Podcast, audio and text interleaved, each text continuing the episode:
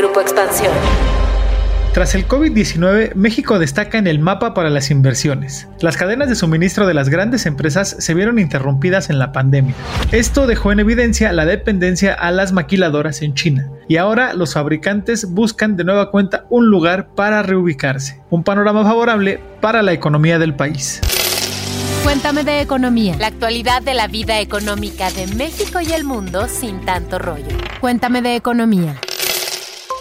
¿Qué tal, escuchas de Cuéntame de Economía? Bienvenidos a un capítulo más. Yo soy Dainzu Patiño, reportera de Economía en Expansión. Y antes de aventarnos con nuestro super tema de hoy, les recuerdo nuestras redes sociales. En Twitter estamos como arroba EXP donde nos pueden mandar sus dudas, sus comentarios, sus críticas y todo lo que nos quieran compartir. ¿Qué tal les está yendo con la inflación, por ejemplo? En este capítulo nos va a estar acompañando nuestro nuestro reportero estrella de comercio exterior en expansión, Pepe Ávila, y quien de lleno ya nos va a explicar para arrancar con todo este episodio qué es el Near Shoring.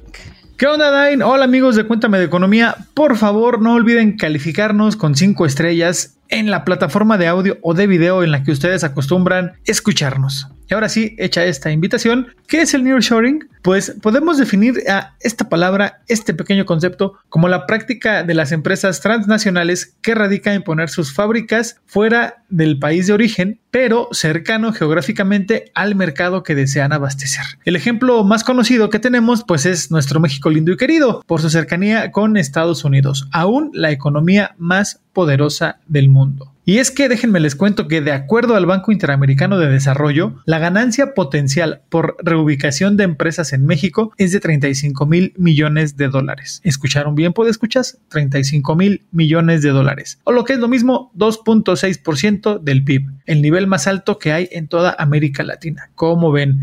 Y ahora, ¿qué te parece, Dainzu, si tú nos cuentas por qué diantres está tan de moda el tema? Incluso vi que la semana pasada hubo anuncios tanto de la Secretaría de Hacienda como de la de Economía para otorgar créditos a las empresas que busquen relocalizarse. Así es, Pepe, y seguramente ustedes, pues, escuchas, han estado escuchando en las noticias, obviamente en expansión, que el nearshoring que renace, que el nearshoring por acá, que el nearshoring va a potenciar las inversiones extranjeras en el país. Y sí, amigo, fue Gabriel Llorio, el subsecretario de Hacienda, quien hizo este anuncio llamando a todas las empresas que quieran invertir en México y en específico en el sureste mexicano, que ha sido una de las regiones del país que no se ha visto beneficiada por el comercio que tenemos principalmente con Estados Unidos, nuestro mayor socio comercial. Obviamente les vamos a contar más de esto, pero primero les voy a contar el chismecito de por qué está tan de moda el tema. Pues fíjense ustedes que antes de la pandemia, o sea, hace dos años ya, las empresas multinacionales tenían centros de producción alrededor del mundo, especialmente en Asia. Ya hace más de, poquito más de 10 años, los países como China se hicieron muy competitivos para que las empresas se instalaran en su territorio. O sea, ofrecían precios bajos por mano de obra, energía, dotación de tecnología e incluso había ahí algunos subsidios para la producción por parte del gobierno chino que en el comercio exterior se considera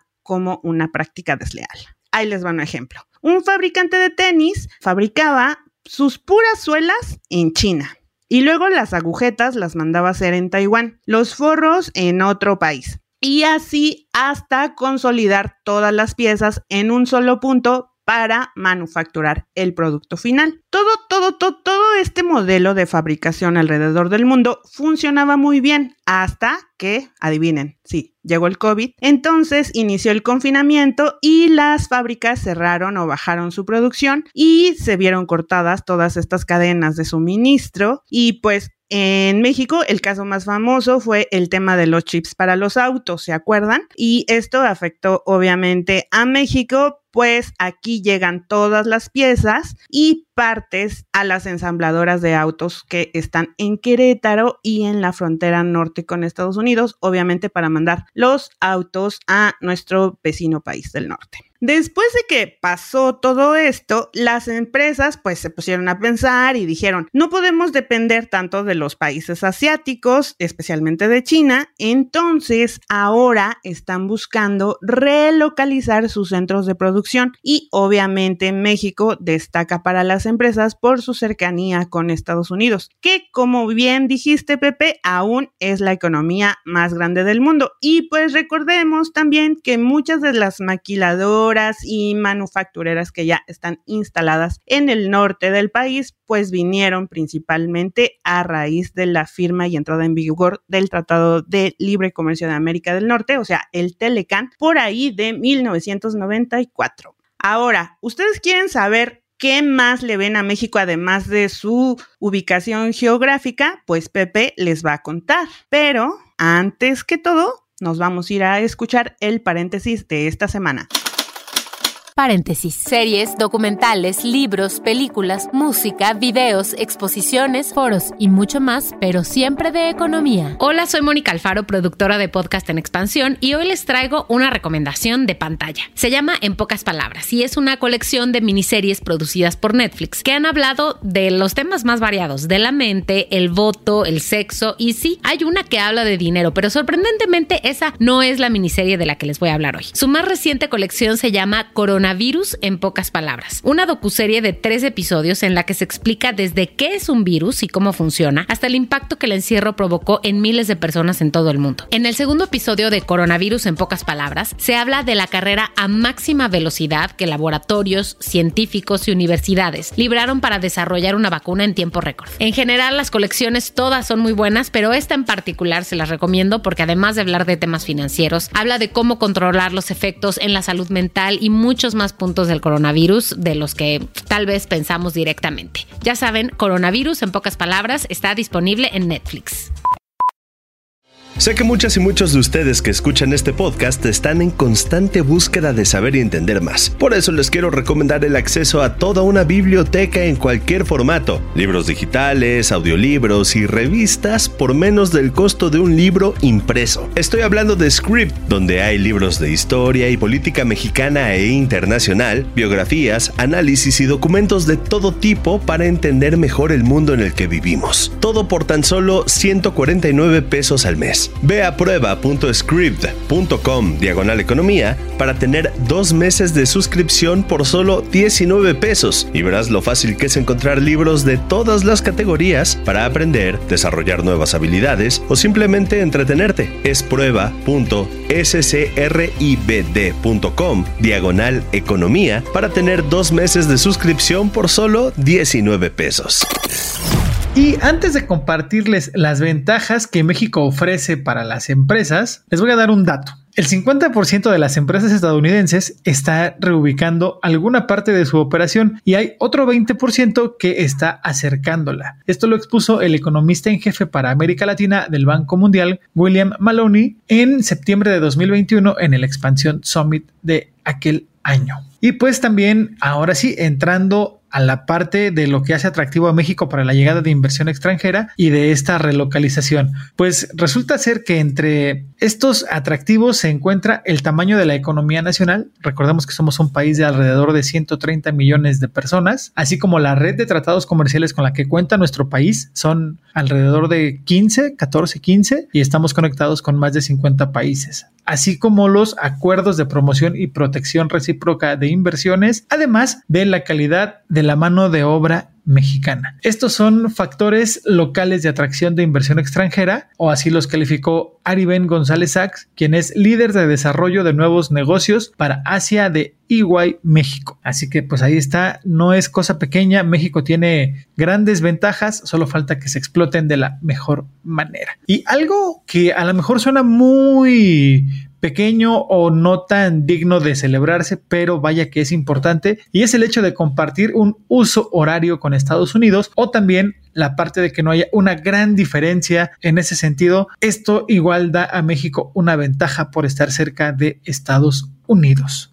Otra ventaja tiene que ver con la población joven, el llamado bono demográfico, el cual si bien ya se está acabando, pues también México cuenta todavía con un bono demográfico importante y que debe aprovecharse, pero a la voz de ya. Nos estamos tardando en verdad por escuchas. Y es que déjenme les cuento otro datito, pues cifras del INEGI destacan que en el país existen 30.7 millones de jóvenes que representan el 24.6% del total de habitantes. Por grupos de edad, de cada 100 jóvenes, 37, 11.3 millones, tiene entre 15 y 19 años. 33, otros 10 milloncitos más, están en el grupo de 20 a 24 y 30, es decir, 9.4 millones, entre 25 y 29 años. Así que bueno, hay bastante por explotar.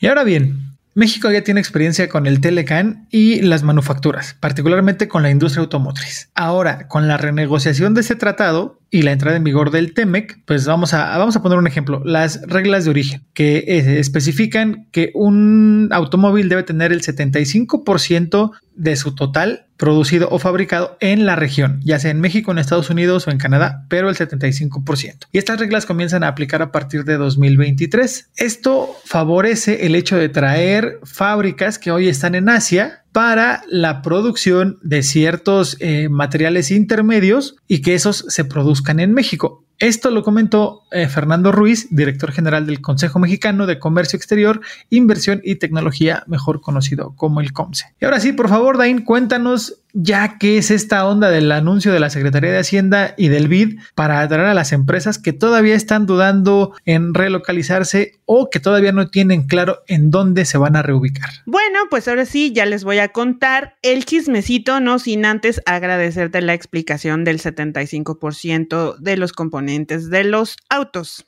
Bueno, resulta que el miércoles de la semana pasada, o sea, el 6 de julio, la Secretaría de Hacienda, la de Economía y el Banco Interamericano de Desarrollo, conocido como el BID, anunciaron la activación de una línea de crédito por 200 millones de dólares. Esto para empresas privadas que quieran mudarse al corredor interoceánico Istmo de Tehuantepec, eh, un proyecto en el que está trabajando el gobierno federal para atraer inversiones en esta región. Y bueno, pues las empresas que estén interesadas van a poder acceder a estos créditos a través de la banca de desarrollo, en específico a través de Nacional Financiera. Y pues para irnos con la fuente directa, ¿qué les parece si les comparto un poco de lo que dijo el subsecretario de Hacienda, Gabriel Llorio, en la presentación de estos créditos? Y por cierto, le mandamos un saludo y pronta recuperación a Rogelio Ramírez de la O, quien es el secretario de Hacienda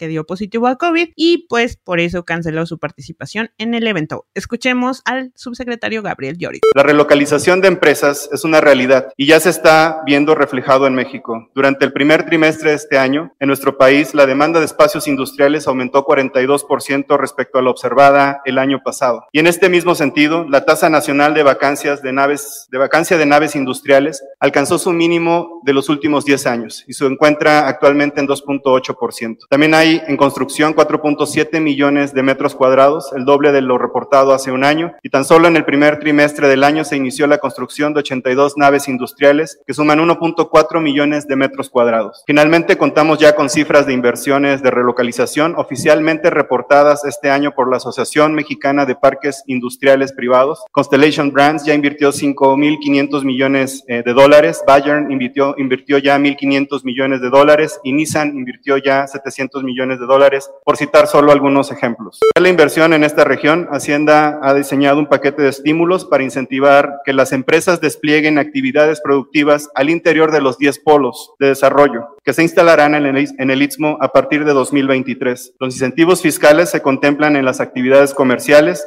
y en los impuestos sobre la renta y el valor agregado y buscan acelerar la inversión en el corredor. Se estima que el desarrollo de estos 10 polos industriales a lo largo del corredor interoceánico producirán una inversión de, de 9.200 millones de dólares y generarán alrededor de 150.000 empleos en, los, en estos estados. El día de hoy, como complemento a todos estos, a todos los esfuerzos que se están realizando por parte de diversas instancias del gobierno federal, como la Secretaría de Economía aquí presente, me complace anunciar, junto con el Banco Interamericano de Desarrollo, un paquete de financiamiento para las empresas que quieran mudarse al Istmo. Es decir, financiamiento al que las empresas privadas podrán acceder con el Banco Interamericano de Desarrollo a través de la Secretaría de Economía. Este paquete de financiamiento tiene un perfil sustentable para incentivar y facilitar la relocalización de las empresas en cualquier parte de la República, dando prioridad obviamente al Istmo. El financiamiento se canalizará a través de la banca de desarrollo, en particular a través de Nacional Financiera, mediante una primera línea de crédito otorgada por el Banco Interamericano de Desarrollo de 200 millones de dólares y 3 millones de,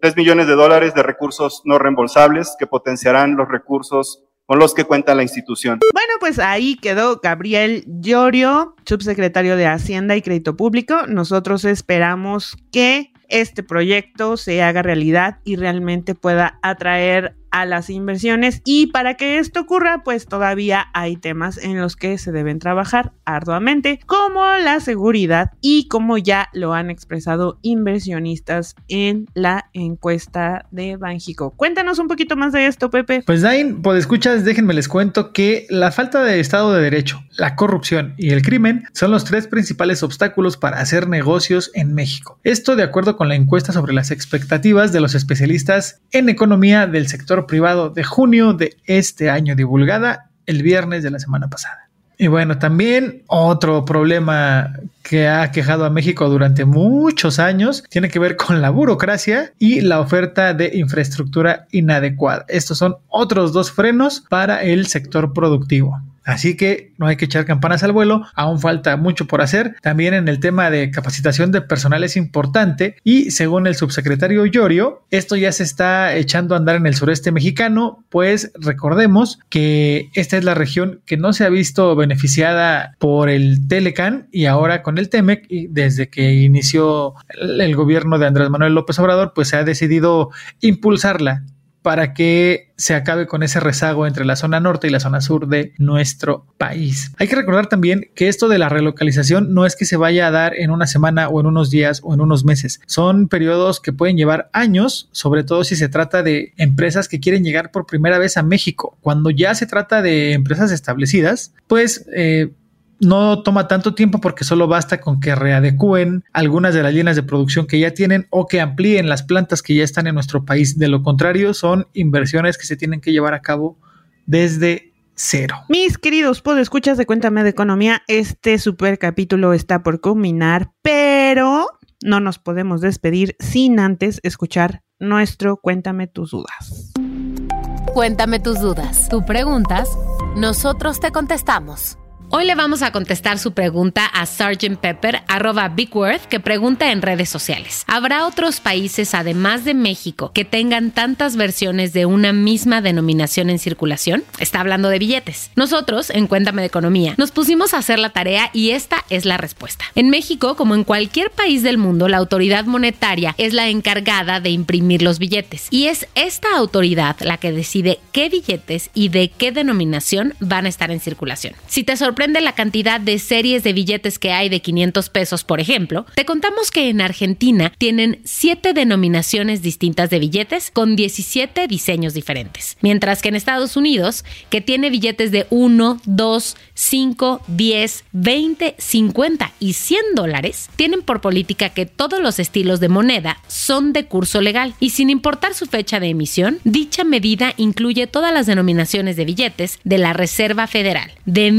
1900 a la fecha. Del otro lado de la moneda tenemos a la Unión Europea, que tiene dos series de billetes en circulación con denominaciones de 5, 10, 20, 50 100, 200 y 500 euros en la primera serie. Para la segunda serie ya no se incluyó al billete de 500 euros. Sigan mandando sus preguntas arroba EXP Economía. Muchísimas gracias a Mónica Alfaro y Pepe, quien se puso a buscar como un loquillo y profesional toda la información para contestarle al sargento Pimienta su duda acerca de las denominaciones y los billetes alrededor del mundo. No olviden, por favor, calificarnos con 5, 5, 5, 5 estrellas en todas las plataformas de audio que nos escuchen y mandarnos sus preguntas a través del hashtag Cuéntame tus dudas o a través de la cuenta arroba EXP Economía en Twitter. Y pues aquí se las contestamos. Yo me despido, soy Dain Patiño, reportera de Economía en Expansión. Muchas gracias a Pepe, muchas gracias a Mónica, saludos a Alex Bazán y Luz Elena Marcos. Nos escuchamos la próxima semana, todos los lunes, bien tempranito, a partir de las 7 de la mañana, un capítulo nuevo. Cuéntame de Economía, un podcast de Grupo Expansión.